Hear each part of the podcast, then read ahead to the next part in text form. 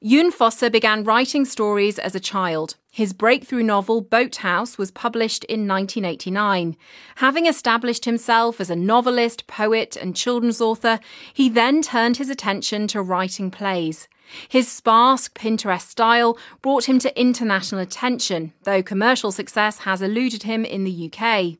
Jon Fosse was nominated for the Booker Prize, won the Ibsen Prize, and was awarded the French Order of Merit in 2007. He said he's overwhelmed and somewhat frightened at becoming a Nobel laureate. His latest book, Septology, a semi autobiographical magnum opus, is in seven parts spread across three volumes. It runs to 1,250 pages without a single full stop.